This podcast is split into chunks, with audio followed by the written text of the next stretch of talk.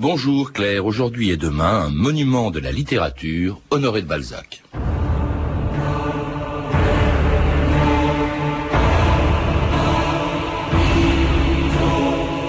Il y a des vocations auxquelles il faut obéir, et quelque chose d'irrésistible m'entraîne vers la gloire et le pouvoir. Balzac.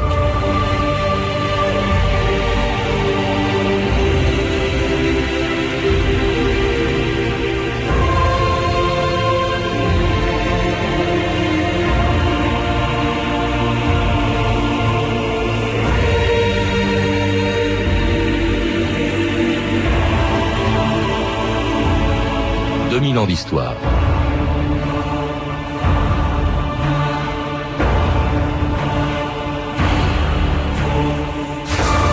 Le 21 août 1850, le jour des obsèques de Balzac, devant tout ce que Paris comptait de journalistes, d'écrivains, d'éditeurs, de typographes ou tout simplement d'admirateurs, peut-être même devant quelques-uns de ces huissiers qui avaient traqué pendant près de 30 ans cet homme couvert de dettes, Victor Hugo rendait un bel hommage à l'auteur de la comédie humaine. Tous ces livres, dit-il, ne forment qu'un seul livre, vivant, lumineux, profond, où l'on voit aller et venir et marcher toute notre civilisation contemporaine. Mais ce que Hugo ne savait pas, c'est que plus de 150 ans après la mort de Balzac, dans un monde très différent du sien, on continue à lire ses livres, et l'on connaît encore le nom et les passions de leurs personnages. L'ambition de Rastignac, l'énergie de Vautrin, l'avarice de Grandet, l'amour paternel du père Goriot, les frustrations de la cousine Bette et de la duchesse de Langeais, dont la froideur et l'insensibilité ressemblaient à celles de la mère de Balzac quand en 1812, elle rendait visite à son fils au collège des oratoriens de Vendôme. Depuis combien de temps êtes-vous pensionnaire à Vendôme? Quatre, monsieur. Non, cinq. Et en cinq ans, madame votre mère est venue combien de fois vous voir? Une. Une fois, monsieur. Eh bien, avec aujourd'hui, ça fait deux fois. Allez, filez au parloir. Mais pour dix minutes seulement, pas une de plus. Non. Quand on est 32e sur 34, on n'a ni caresse, ni baiser. François Talandier, bonjour. Bonjour. Vous venez de publier chez Folio une excellente biographie de Balzac en rappelant que tous ses héros, les héros de tous ses romans, sont inspirés par les personnages qu'il a pu rencontrer dans sa vie. Mais s'il y a vraiment une personne qui a particulièrement compté, qui l'a peut-être plus profondément marqué euh, que, que, que, les autres, et cela dès son enfance et jusqu'à la mort de Balzac, c'est sa mère. Dans, dans votre livre, vous citez cette belle et cette terrible lettre de Balzac à Madame Anska. Je ne t'ai jamais dévoilé cette plaie, elle était trop horrible. Je n'ai jamais eu de mère. Et elle a compté, elle a compté toute sa vie, je crois, François Talandier. Oui, je pense qu'au départ, il y a, il y a un mariage euh, qui nous surprend un peu, qui était peut-être courant à l'époque, entre un homme d'âge mûr, le père de Balzac a plus de 50 ans, lorsqu'il épouse une jeune fille, la petite bourgeoisie parisienne, qui a moins de 20 ans, et qui euh, semble, à ce qu'on en dit, très, très séduisante, très gaie et qui finalement manifestement ne va pas rentrer euh, très volontiers dans le rôle de mère, et en tout cas pas en ce qui concerne euh, le petit Honoré. Bon, et euh, il fera état euh, par la suite, euh, même tardivement dans sa vie, en effet, de ce, de ce manque de communication avec, sa mère qui semble fantasque, qui tantôt est presque hystérique et veut faire plaisir à tout le monde, et puis cinq minutes après fait la tête, et puis, et puis surtout qui aura un autre enfant dont le véritable père n'est pas, n'est pas Henri. Voilà. donc il y a un certain Henri de Balzac puisque le, le père le demi-frère donc donnera donnera son nom officiellement, mais l'on sait et, bah, et Honoré de Balzac le savait parfaitement que ce que ce frère était un demi-frère. Et et curieusement, je ne sais pas si c'est curieux d'ailleurs, mais enfin, il y a une évidente préférence de, de Laure de Balzac, puisque sa mère s'appelle Laure, euh, pour, euh, pour ce demi-frère. Puis elle l'abandonne, euh, elle va le laisser pendant plus de cinq ans au collège de Vendôme, qui était un très mauvais souvenir pour Balzac, qui y, a y a fait des études assez, assez médiocres, qui rêve d'être, d'être un écrivain, mais ses parents veulent pour lui autre chose, c'est d'être notaire ou, ou avoué. C'est cela, je crois, François C'est à peu près ça, oui. ben, il semble évident que Balzac, très jeune, euh, éprouve une vocation d'écrivain. Euh, il éprouve surtout une vocation pour pour la gloire, pour faire quelque chose d'immense, d'énorme, qui le rendra célèbre. Enfin, il semble que cela se tourne très vite vers l'idée d'écrire. Et euh, je pense que c'est assez naturel dans, son milieu à cette époque-là. C'est évidemment un projet qui, le jour où il l'expose à sa famille, fait tomber tout le monde des nues. C'est pas ah. sérieux, tu vas pas gagner ta vie avec ça. Ce qui est d'ailleurs effectivement un, un problème à l'époque, je pense. Enfin, c'en est toujours un d'ailleurs. Et, et, par conséquent, il y a une très forte insistance pour euh, l'orienter vers d'autres carrières. D'ailleurs, on l'a déjà à ce moment-là placé comme petit clerc chez un chez un notaire. Alors cela dit quand même, ses parents acceptent François Talandier de le laisser seul dans Paris, où la famille est arrivée déjà il y a quelques années. Euh, et puis, euh, c'est, on, on, est, je crois, euh, en, c'est en, en 1819, je crois à peu près. Oui. Et, et, il reste seul à Paris. Il s'enferme dans une mansarde. C'est, c'est vraiment la galère à ce moment-là. Et ce qu'il y a extraordinaire, c'est que cet homme qui a écrit des romans euh, qui ont eu un succès énorme, pendant dix ans, il va ramer. Pendant dix ans, il n'arrive pas à écrire quoi que ce soit qui soit lisible. Alors, ce qu'il fait, c'est qu'il tente des pièces de théâtre, comme euh, à la même époque le tente de faire Victor Hugo. Euh, il, il écrit des livres dont il a tellement honte qu'il les écrit sous des noms d'emprunt. Hein, Lord Heroun, Horace de Saint-Aubin, toujours d'ailleurs des lords, des particules. Il faut rappeler peut-être, François Talandier, que Honoré de Balzac, c'est également un nom d'emprunt. C'est pas le vrai nom de la famille de Balzac. Absolument. Au départ, on, a reconstitué, les, érudits ont retrouvé tout cela. Euh, les Balzac s'appelaient Balsa, c'était une famille du, sud de ouest de la France. Et euh, c'est le père de Balzac qui, déjà arrivant à Paris, préfère transformer son nom de Balsa en Balzac pour des raisons, il doit trouver que c'est plus joli. C'est le nom d'un village, d'un hameau de, de sa région.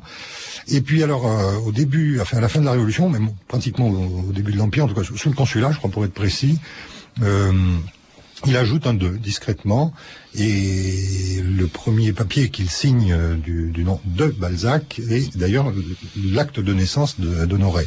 Mmh.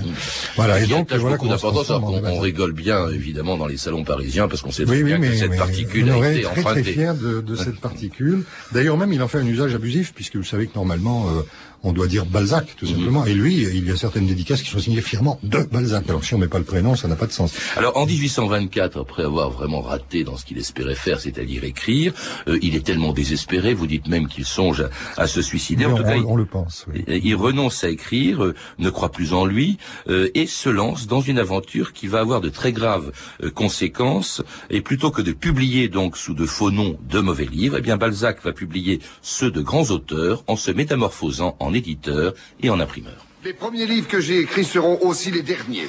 Horace de Saint-Aubin et Lord Erhoun sont morts. Paix à leur âme. Ils ne valaient pas tripette. Le nom de Balzac ne brillera pas en littérature, il brillera dans les affaires. Ensuite, les auteurs que je vais publier ont été, sont et resteront les gloires de la littérature. Molière et La Fontaine. Oui, oui, oui, oui, non, mais je sais, je sais, ma chère, rien que ça. Je sais ce que tu vas me dire qu'on n'a pas attendu pour les publier. Mais j'ai eu l'idée qui va tout changer, oui. Combien de gens, dans ces logements ridiculement petits, qu'on construit aujourd'hui à tour de bras, ont assez de place pour installer une bibliothèque? Se cultiver sans s'encombrer. La voilà, mon idée. Il suffit de rassembler les œuvres d'un grand auteur en un seul et unique volume. Assez petit pour qu'il puisse se la poche d'une redingote. Et c'était un autre extrait du téléfilm de José Dayan, Balzac, avec Depardieu, on l'a reconnu dans le rôle titre. Balzac qui, en effet, en 1824, donc à 25 ans, se lance dans une aventure tout à fait étonnante. Il cesse d'écrire, donc, pour devenir éditeur, imprimeur.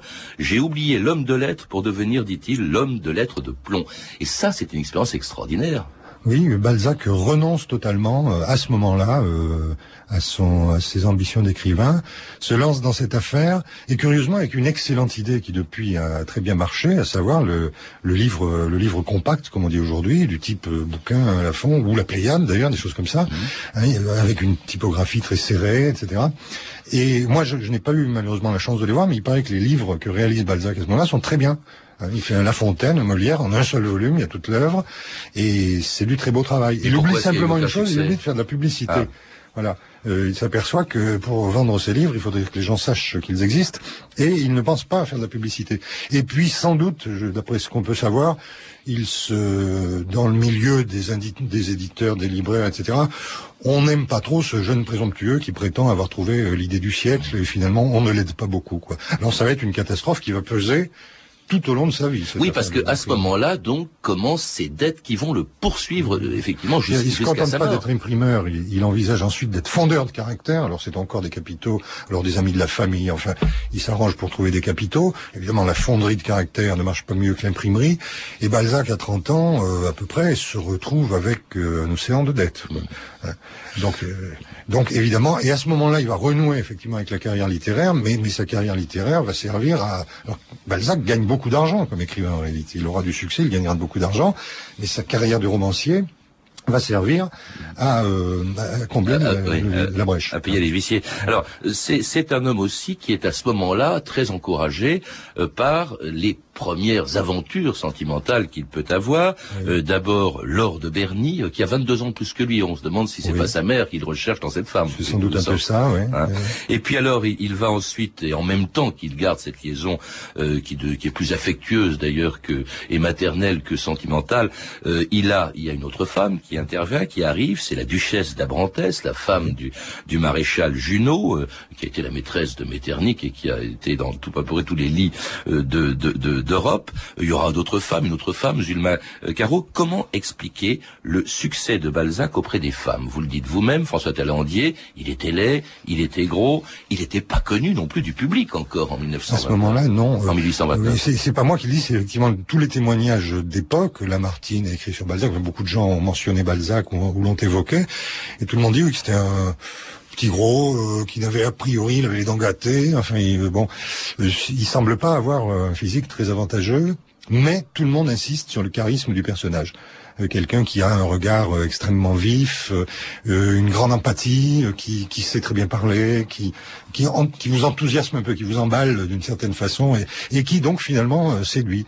Hein. Et puis je crois que pour autant qu'on puisse savoir, hein, c'est peut-être là un peu le romancier qui parle, mais on sent très bien euh, l'espèce de naïveté qui doit séduire ces femmes en général effectivement plus mûres que lui. Et c'est un peu rassurant pour lui je pense.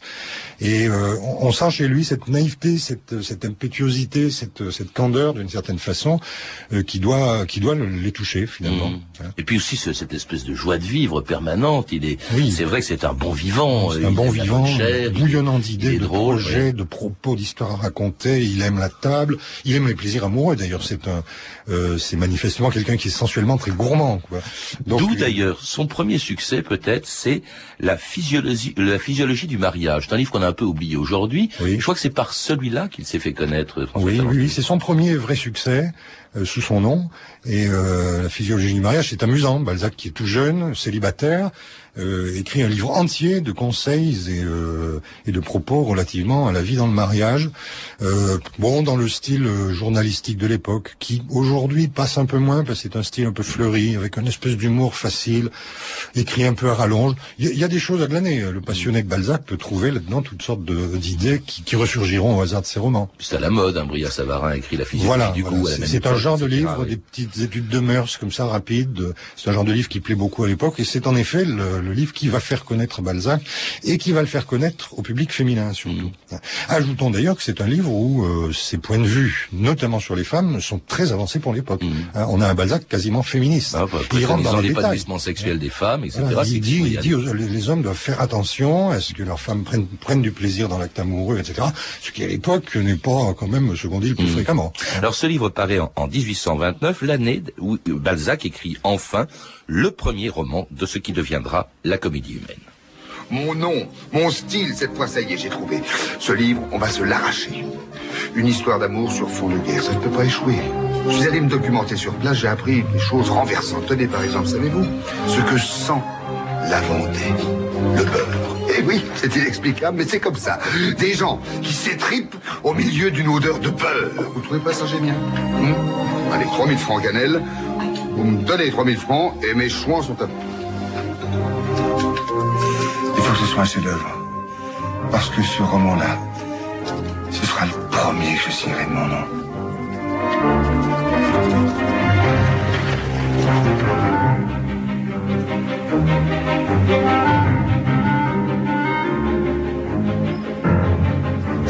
Ce roman, ce sera Les le premier des romans de ce qui deviendra par la suite la comédie humaine. Euh, pourquoi est-ce qu'après dix ans euh, d'échec, ce roman, lui aussi, toujours en, 1829, a du succès, François Talandier? C'est-à-dire que Balzac, à ce moment-là, Balzac s'est essayé à tous les genres possibles, hein, parce que c'est quelqu'un qui veut vraiment avoir du succès. Bon, le roman historique, il y a un peu touché, mais euh, de façon latérale, et euh, c'est l'époque où les, auteurs les plus populaires en Europe sont, on s'appelle Walter Scott, euh, Fenimore Cooper, l'américain, et tout le monde s'y est mis d'ailleurs. Hein. Chateaubriand a donné dans, dans le genre un peu historique, Vigny a remporté un grand succès avec 5 mars, Hugo, à ce moment, enfin peu de temps après, euh, publie Notre-Dame de Paris. Donc l'idée est dans l'air. Bon, et, Balzac, euh, donc s'essaye au roman historique et d'emblée se focalise sur la Révolution. La fin de la Révolution, c'est une époque qu'il passionne. C'est l'année de sa naissance. Hein. Quand je dis le roman historique, quand vous citez Fenimore Cooper, c'est intéressant parce que le grand succès de l'époque de Fenimore Cooper, l'américain Fenimore Cooper, c'est le dernier des Mohicans. Il faut rappeler que le premier titre des Chouans, c'était le dernier des Chouans. Le dernier des Chouans. Oui. Balzac reprend vraiment, un titre qui, qui a bien plu et qui va, euh, espère-t-il, euh, conduire le succès de son roman. Euh, mais, mais ce qui est intéressant aussi de voir, c'est que d'emblée, Balzac donne une note très personnelle. C'est la première fois qu'il va dans le pays, il se documente, il il cherche pas seulement à faire cliqueter les épées et les coups de pistolet de l'histoire comme fera Dumas. il y a chez lui une vraie volonté de de regarder la vie des gens, euh, ce qu'ils ont sur le dos, ce qu'ils mangent, les mœurs profondes. Hein. Il y a une question d'époque aussi, je pense, François Talonnet, vous le disiez à l'instant, c'est la situation, ça se passe pendant la Révolution. Or, à cette époque-là, et vous le rappelez aussi, euh, nous sommes dans une période où tout le monde se souvient de la Révolution, de l'Empire, euh, qui n'est tombé après tout qu'une quinzaine d'années plus tôt, et en plus cette société tout entière est marquée par les traces qu'a pu laisser cette révolution et, l'Empire. Tous les personnages euh, que l'on retrouvera dans Balzac, euh, d'une certaine manière, appartiennent à cette société. On retrouve effectivement les gens qui se sont enrichis, que ce soit des paysans ou des bourgeois, les nouveaux riches, grâce euh, à la Révolution. On retrouve aussi les demi-soldes, le colonel Chabert, Chabert c'est ça, c'est ça un peu au fond tous les personnages de Balzac qu'on retrouvera. Oui, oui, oui. Bah, il faut voir que pour eux, pour l'époque, ce sont des événements très proches. tous les proches de Balzac, ses parents, sa maîtresse Laure de Berny, dont on parlait, ont traversé la Révolution. Donc, il en entend beaucoup parler. Et je crois que surtout Balzac prend conscience, c'est ce qui, c'est ce qui va fonder, à mon avis, à mon avis, son œuvre.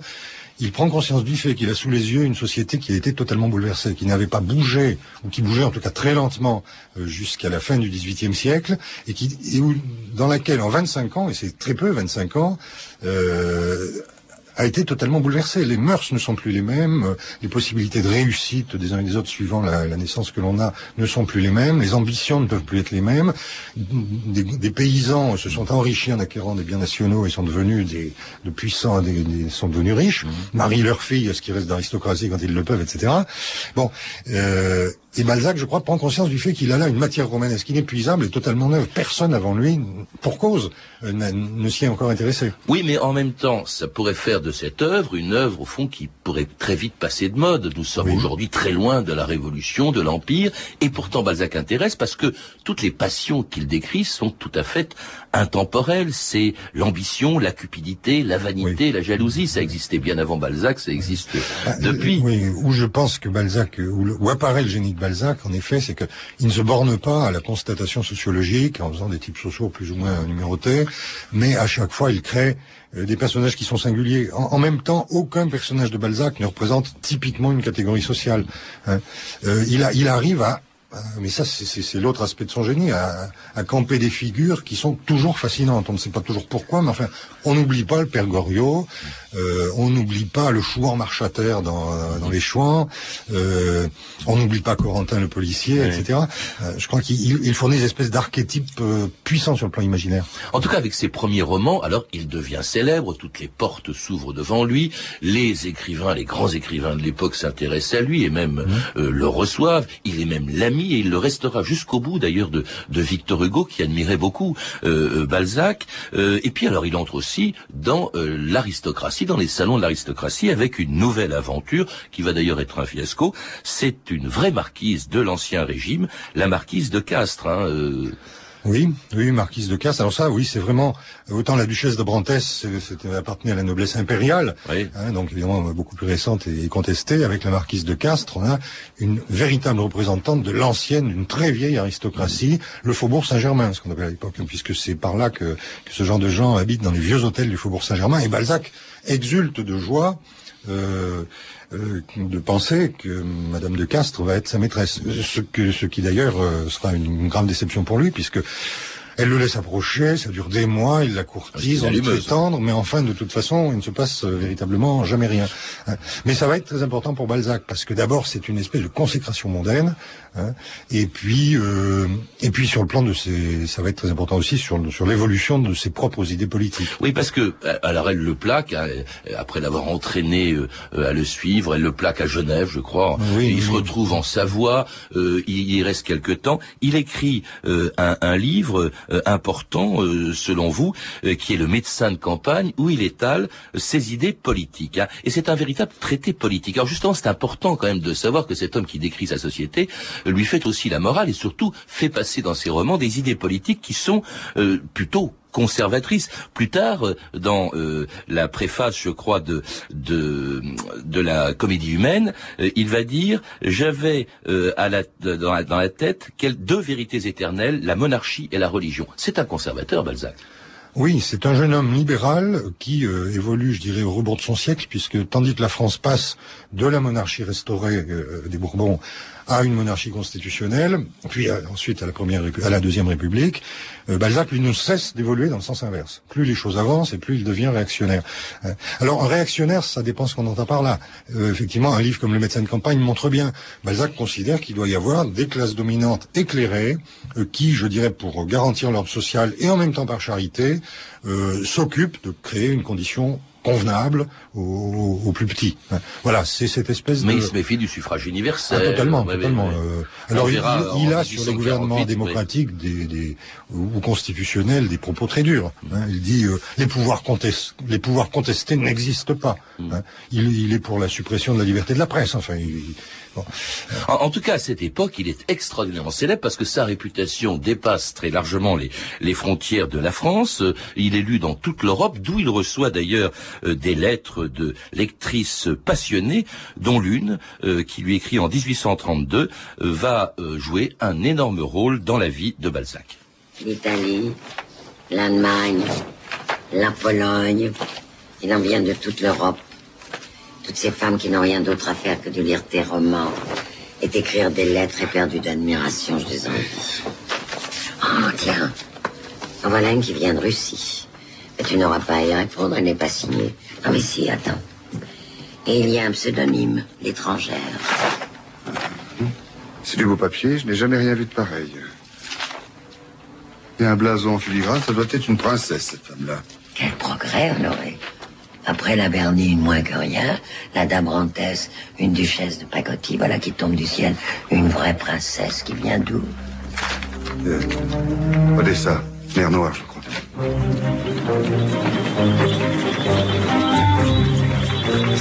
C'était la première lettre de cette étrangère qui n'est autre que le grand amour, je crois, de, Balzac, Madame Anska. C'est vraiment une des aventures les plus passionnantes. On en reparlera euh, peut-être demain, mais c'est des plus extraordinaires de l'histoire de la littérature française. Il y a eu des grands amours comme ça, justement, dans la littérature. Mais alors avec, avec Balzac et Madame Anska, c'était extraordinaire.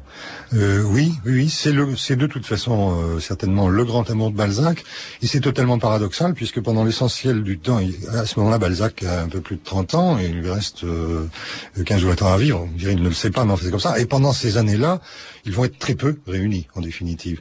Il faudra des années avant que d'abord que Madame Anska devienne veuve, parce que c'est pour commencer, il s'agit de cela. Et même encore, il faudra attendre pour qu'elle l'épouse. Et, et c'est un paradoxe. Alors il y a une correspondance euh, ample et magnifique d'ailleurs de Balzac et de Madame Anska. Euh, c'est un vrai, un vrai journal de bord. Il, lui dit tout, enfin presque tout, sauf d'autres choses qu'il lui cache. Mais c'est un merveilleux journal de bord de Balzac. Et en même temps, on reste un peu confondu, oui, pas considéré, confondu euh, devant cet amour qui, qui n'existe presque jamais. Ils passent des années sans se voir et ça continue, ça continue. Il y a des de 7 ans, 20 ans, ils se sont vus 5-6 fois. Voilà, ils se rencontrent quand fois, ils peuvent. Ils sont pendant 7 ans. Bon, elle habite à l'autre bout de l'Europe, donc ils se rencontrent quand ils peuvent. Il arrivera à ce qui est 7 ans. 7 ans à ne pas voir la personne qu'on aime. Mm.